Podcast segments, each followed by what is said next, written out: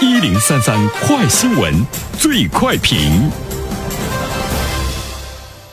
焦点事件快速点评：在二零一四年八月底的一天，山东省德州国家级经济技术开发区党工委委员、管委会副主任刘富军辞职了。当时他说：“像我这种没有背景的官员晋升很难。”那么刘富军呢，在辞官之后，在网上创立了一个公务员遴选培训项目，据说生意特别红火。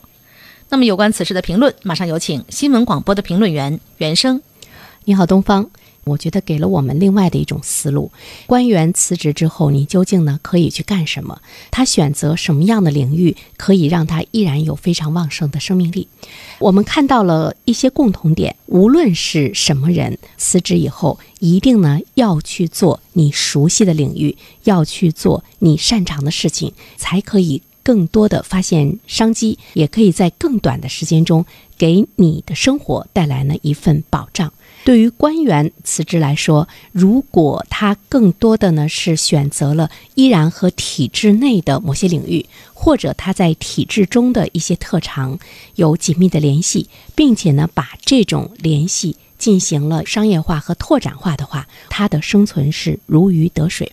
刘富军在接受媒体采访的时候，他说不希望公务员都辞职。这个并不是一条通用的道路，除非你真的有特长，并且做好了十足的准备，而你不能因为晋升难愤然的离开。刘富军本来呢，他就是体制内的考霸哈，他是通过一轮一轮的考试，寻找到了这样的职位——德州国家级经济技术开发区党工委的委员、管委会的副主任。他辞职的时候呢，还不到四十岁，很多人都劝他说这么年轻，但是呢，他的确是呃，觉得自己呢没有再上升的可能性。到现在为止，记者在采访他的时候问他会不会后悔，他说如果。我可以执政一方，我可以做一名市长，我愿意。你觉得有这种可能性吗？这就是说，他依然是一个在仕途之内呢，还有着抱负，但是体制使得他看到了头。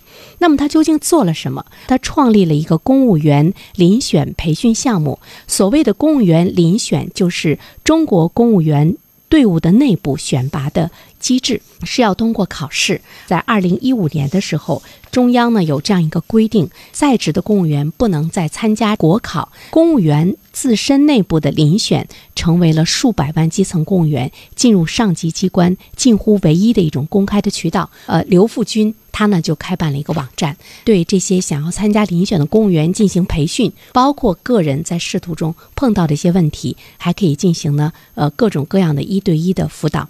他现在的的这个微信公众号已经有一万两千九百四十二个关。注者，他的校已经新增了七百多名的付费会员，最高级别的会费呢会达到一年一万两千八百元。内部的遴选成为了众多公务员的非常。